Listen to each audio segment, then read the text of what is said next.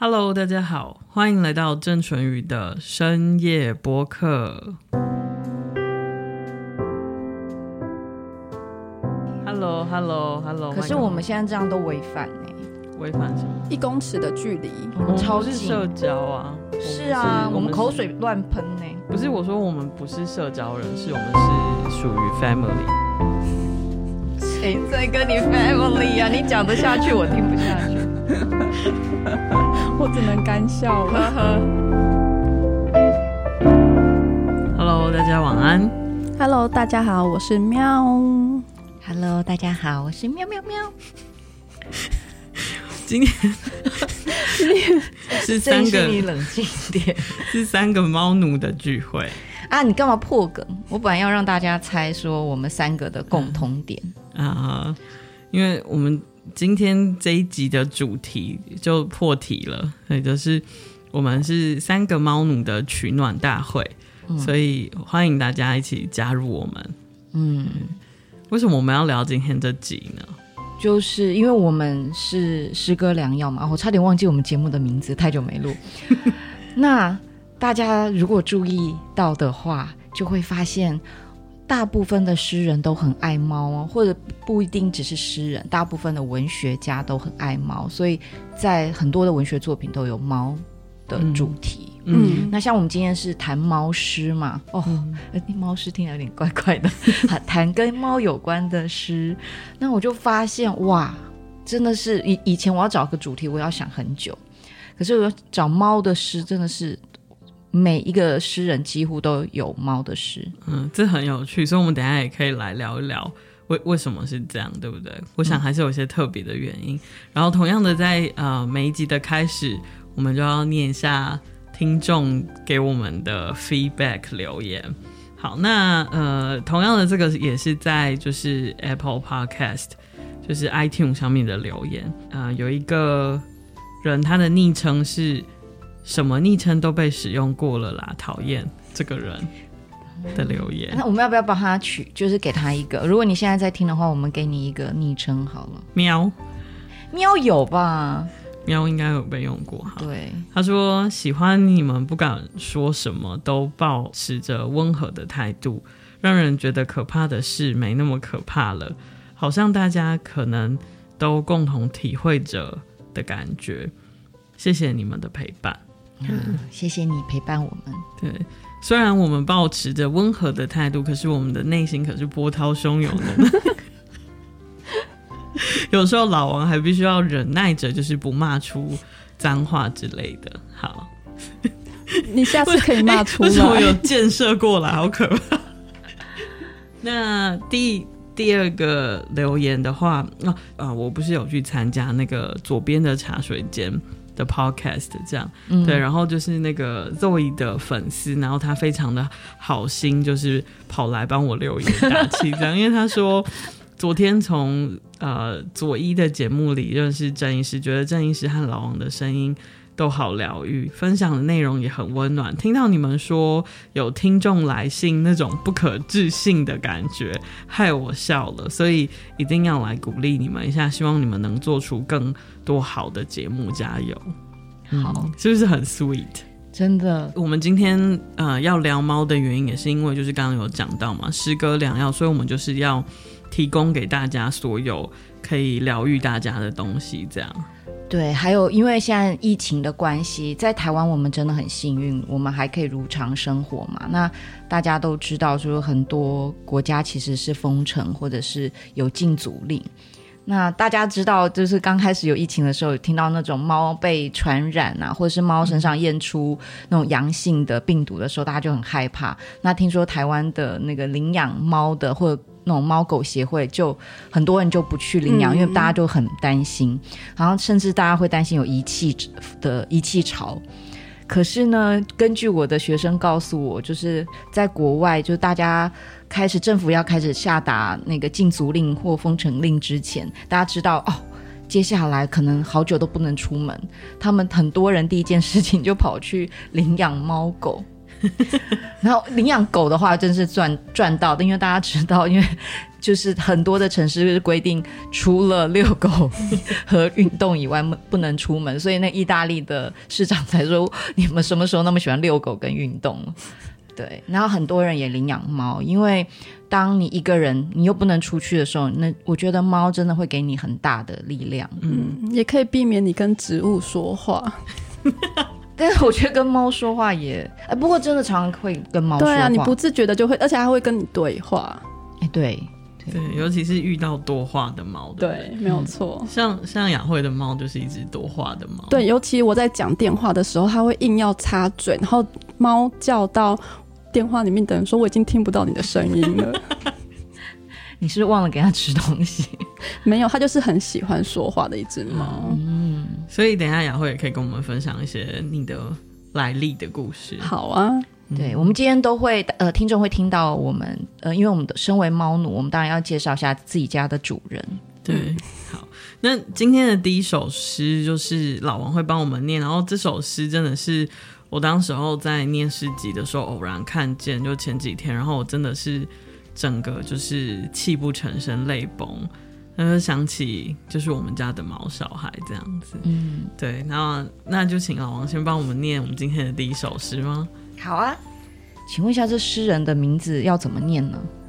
是毛毛佛斯吗？是薛西弗斯的弟弟吗？毛毛佛斯就是他每天就是一直清猫屎，所以他觉得他是那个西西弗斯嘛。哎、欸，你你说的很很很巧妙，我觉得很有可能哎、欸。对呀、啊，因为我我每天有这个心情，然后不过还好那个猫屎没有越推越大，嗯、就是因为那个西西弗斯是发现就是每次。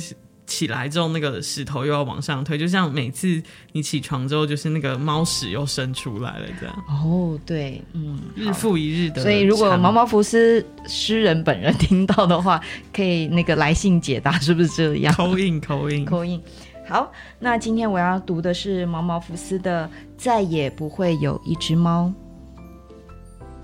再也不会有一只猫，等我们一起回家。当我和自己回到这个屋子，再也不会有一只猫在门后呼唤我的名字，再也不会有一只猫每天凌晨五点半叫我起床。新的一天又开始了，但我没有因此睡得更好。再也不会有一只猫在我们没收拾好的床上睡觉，在我们无法修复的梦里。找不到多毛的日常，再也不会有一只猫对玻璃窗外的世界进行它最远的探险。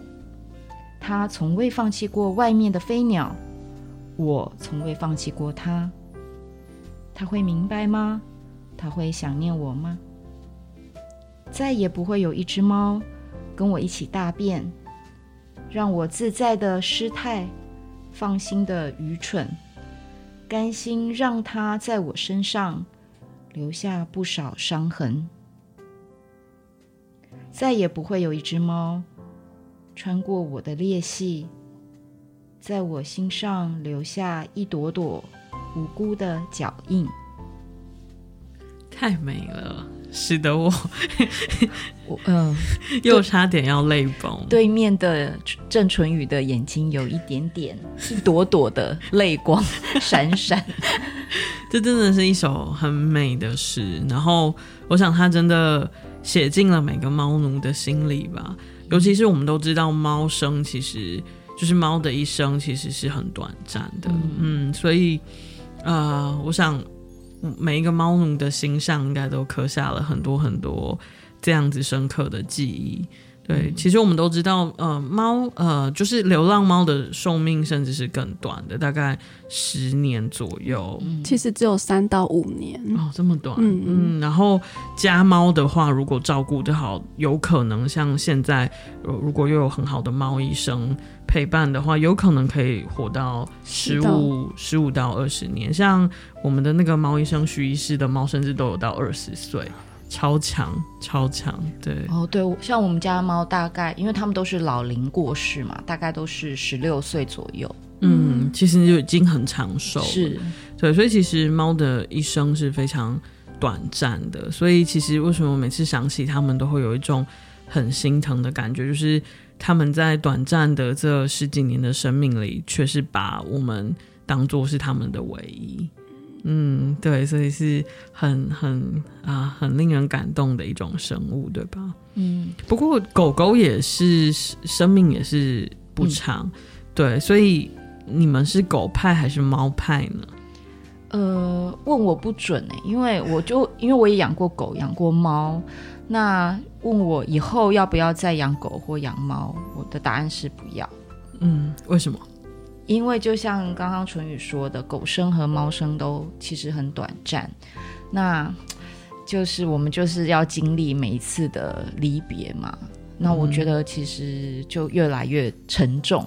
嗯、我觉得年轻的时候就是自己家的狗狗啊、猫离开，就好像蛮快可以调试的。但我现在觉得是不是因为老了？嗯，然后我就觉得对于离别这样，就觉得如果可以选择不要，那我就不要。再有，但是我没有狗派或猫派。如果我今天真的一定要领养，就刚好如果有狗需要我领养，我就会领养；嗯、或者有猫需要领养就领养。嗯，嗯可是当然，身为就是很忙碌的家庭主妇，又要工作的，哎，这不是职业妇女？什么家庭主职业妇女？当然，其实养猫你们都知道，其实是比较省事的。我觉得养猫不省事，哎，它其实很辛苦，因为猫其实它还存有它的兽性，就是它会躲躲藏藏，然后会跟你闹脾气。因为狗就会完全听你的话嘛，所以猫其实你要花很多的时间跟它沟通跟相处。我觉得它唯一省事的是你不用带它出门大便 尿尿，对，这是很省事，你知道，就对于很忙碌的人来说，对呀、啊。我像我，我应该就是我也养过猫跟狗，嗯、然后其实我也跟楚真一样，就是呃，我我三只的猫小孩，呃，最后一只也是在呃猫也是在高龄的时候，就十几岁的时候就是过世，这样在几年前，然后自那之后，其实我也都一直没有办法再鼓起勇气，虽然我好爱好爱猫，然后我每次只要看到。就是呃需要被领养的那个小猫咪，我就会小鹿乱撞，就是整个又恋爱了。可是到了最后要决定的时候，我始终就是目前了，我还是没有办法鼓起勇气，就是再领养。你觉得需要多久？我不知道，原因也是因为我真的只要想起就是跟他们生离死别的时候的那那那一阵子的那种。撕心裂肺，我就实在是很害怕，就是嗯，终究要再面对一次这样。嗯、对，不过我呃，就是我会觉得我自己比较偏猫派吧，都是对，因为我觉得狗就是很热情，然后我觉得这个是不是 S 跟 M，就是有一些人就是抖 M，就是你会比较，你会就像我觉得狗很热情，可是我觉得猫就是冷冷的，可是。你真的跟猫相处之后，你就会发现它其实那种冷是一种装的冷，然后你就会觉得它好有趣。就是其实它很观察你的一举一动，可是它会不让你发现。当你跟它对看的时候，它就会赶快先把眼神撇开。其实我觉得猫不是冷漠，欸，是它就是有一个它的姿态这样。然后对呀，啊，他们就是有一个态度，我觉得猫态度很不错。对，然后我就会我就会觉得哇。这样子的生物很迷人，就是其实你你会发现它是很深沉的，然后它会跟你进行很多很深沉心灵的交流，所以我觉得有很多的可能我不知道是不是这样，所以有很多的诗人吧，就是他们比较纤细敏感，所以他们就会觉得猫跟他们是很合痛的，是这样吗？嗯，所以很多人就说，如果你可以讨好猫跟说服你的猫，基本上你就成功了，因为。猫是一个很难被讨好跟说服的人，对不对？我觉得有时候非常困难。对，我觉得有时候你反而你要特意去讨好，就像你特意去讨好那种负向面子需求很高的人，他就会觉得你把他当狗吗？对不对？他他其实是没有办法透过这种很。明显的收买的行，哎，我觉得可以耶，把肉泥打开等等等。对，可是你看，比如说猫就是很妙，像我们家的猫啊，就是你如果特意买了一个玩具或什么房子给他，然后回去，他完全不屑一顾。可是，比如说你去 Costco 买了一个东西回来，然后你就把那个纸箱嫌弃的放在旁边，然后他就会躲进那个 Costco 的纸箱里。所以，就是你刻意讨好他的时候，反而他其实不见得会领情。可是他喜欢纸箱的这个性格，就会在其实可能你没有刻意要把这个东西给他的时候，他就会显现出来。所以，其实猫就是一种这么有趣跟可爱的生物啊。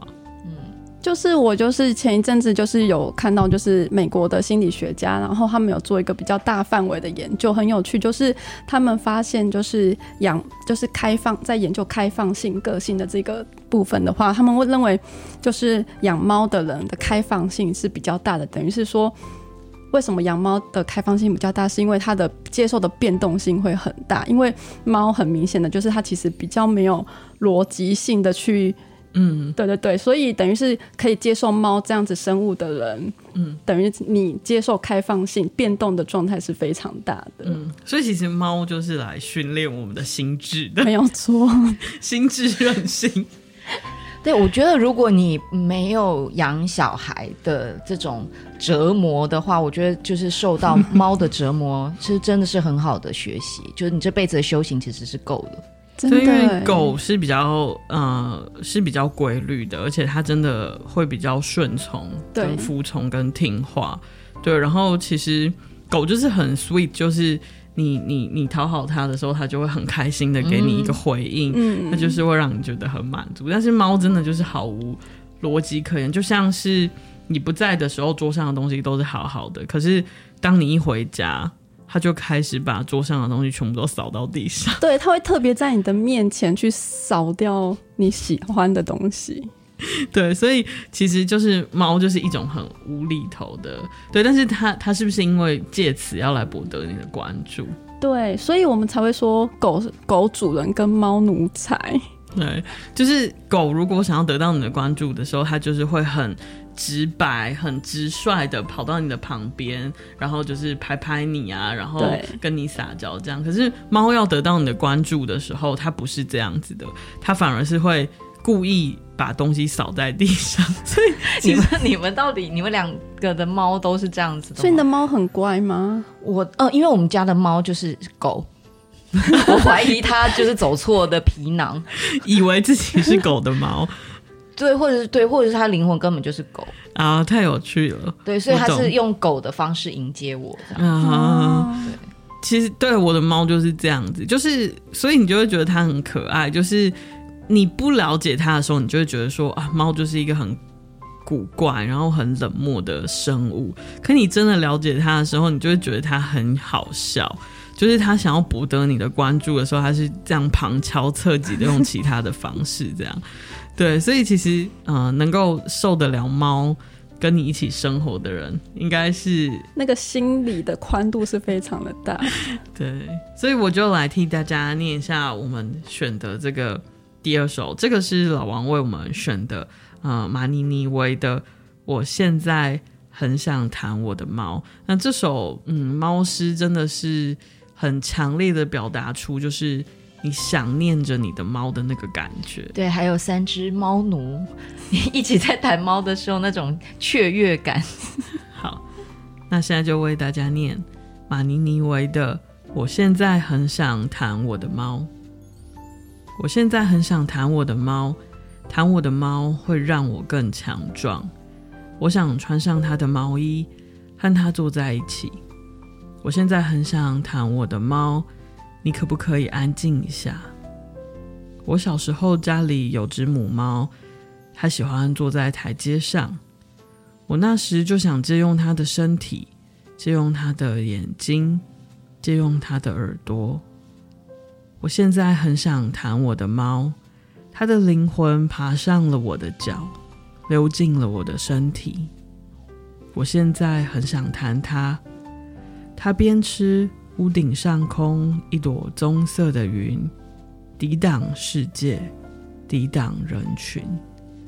我现在很想弹我的猫，它身上的线条很多，毛很多，它的肚子很大，像生完孩子的女人一样。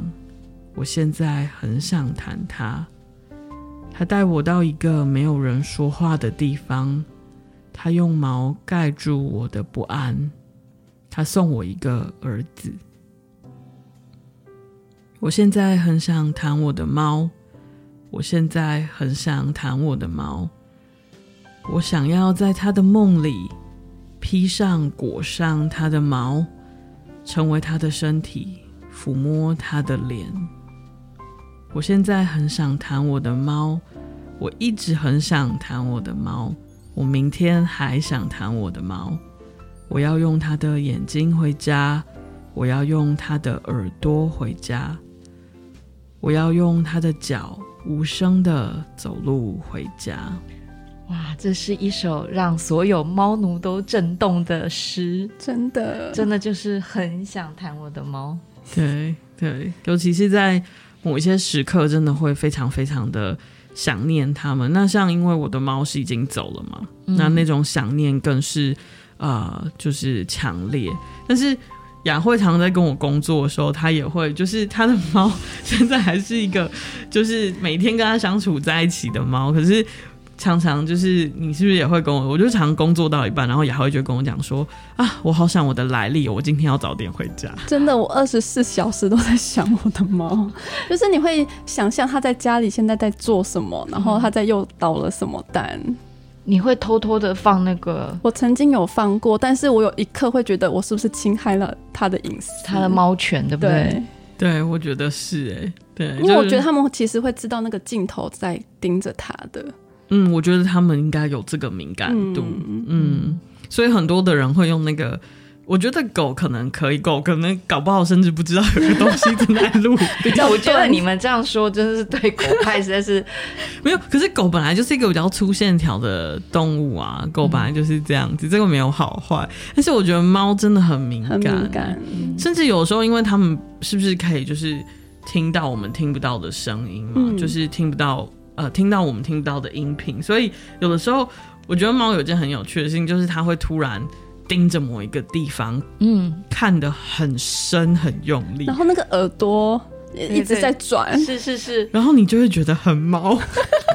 现在是怎么了？我通常这时候我觉得就是他看到蟑螂了。真的吗？因为有时候真的猫就会这样，它会看着你身后一个地方，然后就会看得很用力，然后然后你就会转头，然后就发现完全没有东西的时候，你心里就会想说：天哪，到底是看到？我都会直接跟我的猫说：莱利，你可不可以不要吓我？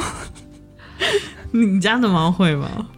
会啊，我所有的猫都会吧。他们，uh, 可是我我就不会这样想，我就想说，哦，他们可能就是要抓一个什么虫子啊，嗯，就是不是看不见的人这种东西。嗯，而且因为猫就是他们都会对，就是会动的东西，或者是。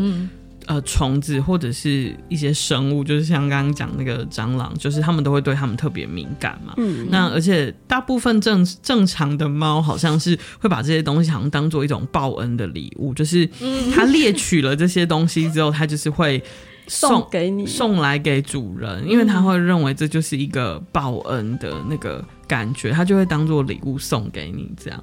对，你家的来历会吗？不会，而且比如说说到猫咪都会很爱蟑螂跟蟑螂玩，但是我的猫咪非常的怕蟑螂，它有受到主人性格的影响。我觉得它就是慢慢的变成就是我的厌恶，它也跟着有这样子的厌恶，然后。有一次，就是我看到我猫咪，我一回家，它通常会在门口等我。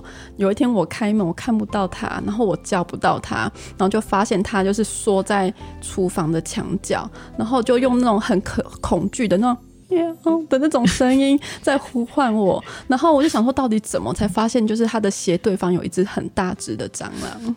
我觉得达尔文的那个是不是要重写一下？因为猫怎么会曾几何时沦落到就是看到蟑螂就无法动，还要哭出来？但我觉得它是特意的猫，因为你说你家的猫咪是会玩蟑螂。我觉得大部分的，因为其实我养过很多猫，对，所以其实大部分猫真的就是猫的报恩。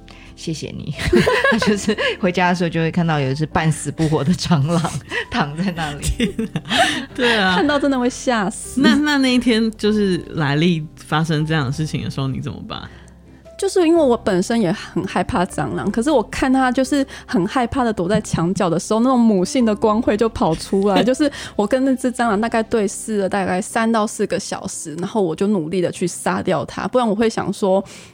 如果我躲进房间或逃出去了，他没有办法跟我一起逃的话，他肯定会吓到半死。所以这个真的是猫奴产生了一个对力量。所以我觉得当妈会变得很坚强这件事情，真的我完全可以体会。嗯、而且当妈也会变得很疯狂。我想要就是趁这个机会，因为我想很多听众应该也是猫奴吧。然后这时候你们一边听这个音频，一边抚摸你的猫的时候，我们来比一下这世界上最疯狂的猫奴的行径好吗？对，那我们就来。我觉得郑楚宇你应该很疯狂。我我其实还好，我蛮理性的，因为对我来说，我是很重睡眠的人。嗯，对，所以我我我只能想想象，对我来说最对我最不合常理的行径跟疯狂的行径，就是我可以为了我的猫，就是我想要看顾他们，当他们可能生病或什么的时候，嗯，就是我可以把他们放在。我的旁边，然后我可以整个晚上就是几乎不睡觉，或者是只睡一两个小时的去陪他们，然后睡在他们的旁边。这对我来讲是很疯狂的事情。这就是真的是妈妈行径了，就、嗯、把他当孩子，对吧？对，嗯，那你呢？我我觉得我没有做过什么疯狂的事，但是我会觉得我每天不停的在跟他说话，我甚至买东西回来，我会跟他说：“Riley，我今天买了一个包包。”我觉得这个行政有时候想起来，我想说我是疯了。可是我觉得这样很好，因为你这样子，你就可以降低去看心理医生的次数。对，这是一种心理治疗。对啊，那省很多钱。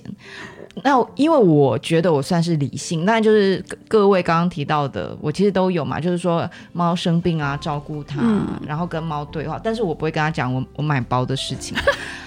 但是我想要分享的是我朋友，因为我朋友也是一个猫奴，那他他现在有四只猫，那他。对他最老的猫，我觉得他也是十几岁。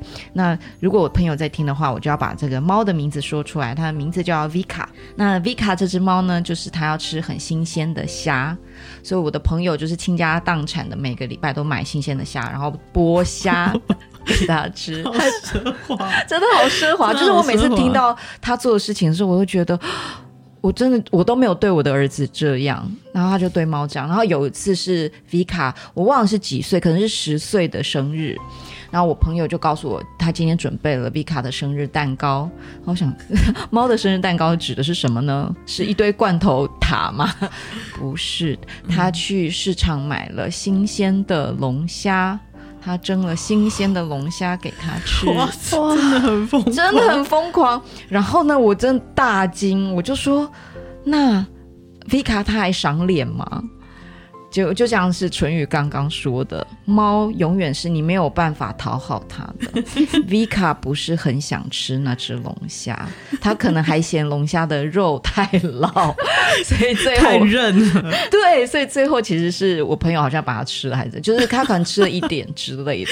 你看猫咪就是这样，你真的你真的很难。龙虾耶，如果你要用龙虾养猫，我真的是觉得它活在金字塔的顶端。对，它就是金字塔顶端的猫。嗯，对，但是他就是特别挑剔其他，因为他也养了其他的猫，其他猫就不会这样。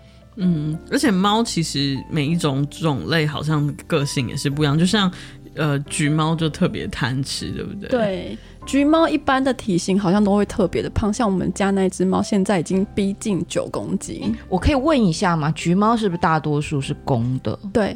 然后三花猫大多数是母的，母的。对，因为我们家其实就是他们是双胞胎，嗯、三胞胎了。哦，他们是三胞胎。对，因为当初是那个呃，就是诗人夏雨，呃，因为他觉得他就是很爱流浪。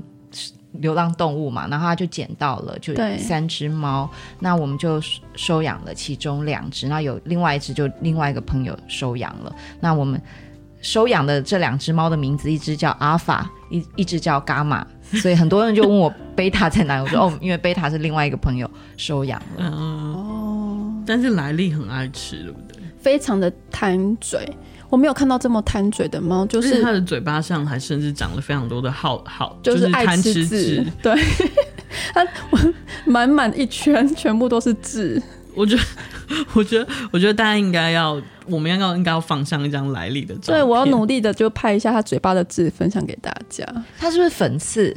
不是，它是真的是它长在 嘴唇上面的痣。哇哦，感觉很像人哎，它很像人。对，我我觉得猫真的，呃，有的猫真的非常非常的贪吃。那我们家的猫是，它只要看到新鲜的罐头，就是放刚放好，它就会迫不及待去吃，然后就狂吐，因为吃太快。太快，嗯，对，所以就是要慢慢的给它吃，慢慢的给它吃。因为我觉得真的猫奴很辛苦，因为你每一只猫的状况、性格都不一样，所以你就是要找到最好的方法跟它共共处。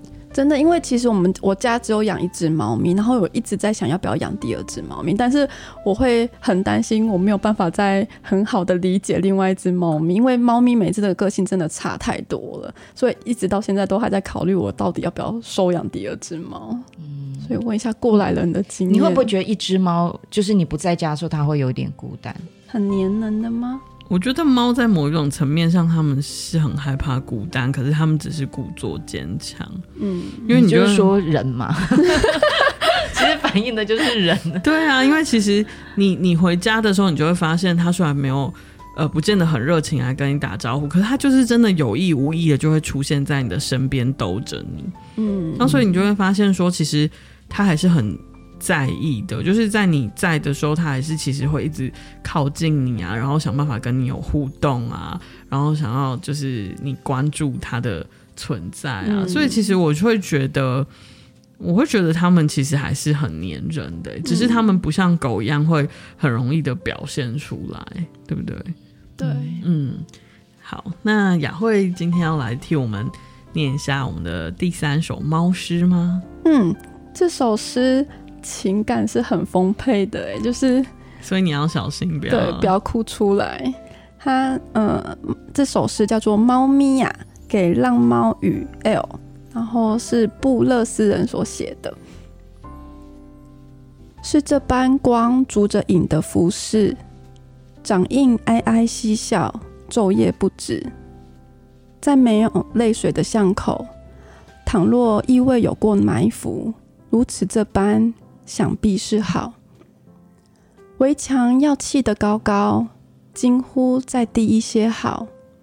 而你比蝴蝶的触角更明白四季的哀愁。你的年纪正好是哭与笑俱流离思索。你的眼眸滴溜滴溜，流转的踌躇长些，映照着凋零更多吧。这你听说了。可也是歪着头听说，你一半灵魂打着盹，一半身体饿了，真没办法，两者常年不牢。有时活着跟你的同人一样，要眯着细细的线，可想哭的感觉让人又裂开了一点点。妈妈，你在哪里？谁叼着你？那个表情冷淡的姐姐吗？你包袱里藏着宝贝没有？你就这么来，或你仍旧要走？猫咪呀，今天别走；妈咪呀，明天别走。好有趣的一首诗。对，嗯，诶，你们就是喂养过流浪猫吗？嗯，就是说你们在路上如果看到流浪猫，嗯，你们是就是如果有那种就是刻意来找我攀。攀谈的猫咪，就是就是它会来撒娇，然后有一些猫其实它们很聪明，就是它会故意来撒娇，然后在你面前就是倒下来翻肚。那那那我会想说，它它应该就是有一点饿，想要吃东西。那我可能就会赶快去旁边的就是便利超商，因为便利超商其实都有猫罐头。嗯，对，就是买一个来给它吃，这样。嗯，哇，它其实可能一天。用这种攀谈的方式得到不少猫罐头，吃的超饱的。因为发现有一些浪猫，它甚至还会挑罐头。有有些浪猫其实是蛮胖的，因为就是会有一些爱心妈妈会去喂养。对，嗯，有其实就是可能是有被圈养这样子，它是放养，嗯，就说不定是这样子。嗯，但是那些流浪猫咪其实。因为我们都知道，猫咪其实它是非常的敏感，会侦测到人的情绪的。嗯、那有时候我走在路上看到那一些猫咪，它其实会知道你是会伤害它，或者是喜欢猫咪的。我觉得他们会识别这样的状况，会靠近你，跟会离开。因为有时候，比如说我跟我朋友走在一起，我会发现猫咪比较不会接近。可是当我一个人走的时候，猫咪就会比较容易过来。嗯、所以我觉得它会嗅到猫味，有可能对之类的，或者是他也会收到一点点，就是你是不是友善的？对，是吗？就是你对他会不会是友善的？对，可能他们真的太。太机灵了，嗯，诶，那你们就各位猫奴有遇过困扰的事吗？嗯，就是因为养猫产生的困扰，嗯，就是可能不能买太好的碗盘，太好的碗盘，你们家猫会丢碗盘吗？它就是会把我桌上所有的碗盘全部扫到地上。其实你你最大的困扰是你会过敏啊，你都完全遗忘了。嗯，对，因为我为了我的猫，然后我每天都要吃过敏的药。哇，你付出这这是很疯狂，这才是疯狂的事吧？我都忘记。可是我以为，因为有很多人说他们其实以前是对猫过敏，然后他们就是用了这种 减敏法嘛。对，所以他养了猫反而就排山倒海法，排山倒海法。对，但是其实你一直都有过。对，其实我一直都有过敏的问题，但是后来吃了药，我发现可以跟它稍微和平的相处。所以你要不要说一下，其实你原本是很害怕猫的，从小你怎么会变成如今沦落成 就是被驯服啦？因为我觉得猫咪它真的是很懂你的情绪，就是有时候你不是只有喂它，或者是帮它清猫砂而已，就是有时候当你很难过坐在那边的时候，它也懂得你的难过，可是它就会。比如说我们家莱利，它是一只很吵的猫，但是它在这个时候，它就不会说话的，把头靠到你的脚上，嗯，然后就跟你静静的陪伴，哦，所以你就会觉得啊，心都软了。那我们今天最后的疗愈故事，就要请雅慧猫奴帮我们分享一个他跟。他的猫相遇的故事是吗？对对，就是我老实说，我真的不是那种百分之百的猫奴，就是我身边有非常的多的猫奴，他们就是爱猫成痴。可是我觉得我不是，然后我只是。觉得我可能比较适合跟猫相处，然后我认识莱利，就是莱利的出生是非常的夸张，就是他妈妈可能在屋顶上生下他，然后一个不小心他就被滚滚滚滚到别人家的阳台，所以那时候就是在要认养的时候就有跟他对到眼，然后就觉得哎，好像。很有缘分，然后就决定要领养它。为什么你当时候是被它什么特质吸引了？老师说，我觉得我被骗了，就是他那个萌萌的大眼，然后一直看着我这样子，有时候就是勾引你，对，他在勾引我。然后，但是因为我没有养过幼猫，我以前有养过就是老老的猫或者是生病的猫，嗯，然后我觉得他们的包容力都是很强的，所以跟他们相处是完全没有问题。可是幼猫我发现非常的可怕。就是他小我嗯、呃、接到家里的时候，他才三个月，然后他整天就是在家里会炸毛，然后对我就是会哈气，嗯，然后每天都在挑战我的底线，就是他会把我桌上所有的书啊、碗盘全部都会砸掉，然后我会很崩溃，就是每天就是会跟他生，有时候生气到会跟他大吼，然后想要把他丢出去，就是我可以理解那种就是妈妈情绪崩溃的状态，然后后来我甚至还带去。把莱利带去看那个那种动物的行为医生，然后他就教我说：“你要懂得跟猫相处，就是你不能让自己成为一个主人，而是你要把它当成是你的室友。”对，所以我就开始要想一些法子，比如说我要清出一些空间，他可以玩的空间，跟他的私人空间，就是有一些躲藏的地方。然后我每天早上要出门的时候，我要开始建立一些仪式感，就是我会跟他说：“哦，我今天要去哪里，大概几点会回来？那你在家里乖乖的，就是要跟他打声招呼，你才能出去。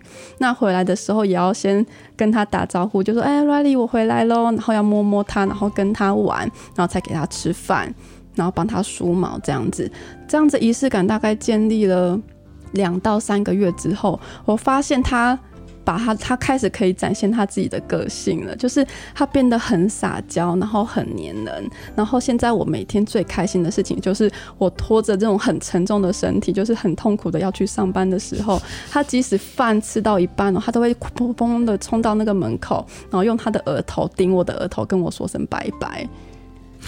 是不是很 sweet？我有点想哭哎、欸。对，然后比如说我回家的时候，我一开门，他就会在我的门口，然后就是很期待我回来的这个样子。嗯，所以我会觉得这个应该就是就是我们说的驯服，就互相驯服的过程，嗯、对啊。所以大家要不要领养代替购买？对，还有就是大家不要轻易的弃养哦。对，就是在这个 寒冷的春天，大家不要轻易的弃养家里的。毛小孩，嗯嗯，我想真的是绝对不要，因为有所有的事情都能克服。就像雅慧这个过敏儿，她都可以跟她的猫这样二十四小时相处在一起。其实她花了很大的努力吧，嗯，就是家里大概摆了有五台的空气清净机。真的，不过即使放了五台呢，我还是觉得我每天就是回到家，很像回到那个西部的沙漠，就是会飘起层层的那种卷毛跟沙子这样子。我觉得。呃，一样就是不管你身边有没有毛小孩，嗯，或者是其实你有呃自己的故事，这样，但我觉得就是真的，呃，也要珍非常非常的珍惜我们跟每一个生命相遇的机会吧，嗯，对，然后在你真正要呃接触或者是领养某一个生命之前，一定要思考的非常的。清楚，然后你觉得你能够守下那个一辈子的承诺，我觉得才真正的去实践这样子的事情，这样，嗯，所以我还在思考。我觉得你再思考一下比较好。嗯，对，我觉得当。可能我还没有准备好的时候，我就不要轻易的去做这件事情，我觉得会比较好。嗯，好，那希望今天的呃猫奴故事可以陪伴大家，呃度过一个非常美好的夜晚，也祝大家都有一夜好眠。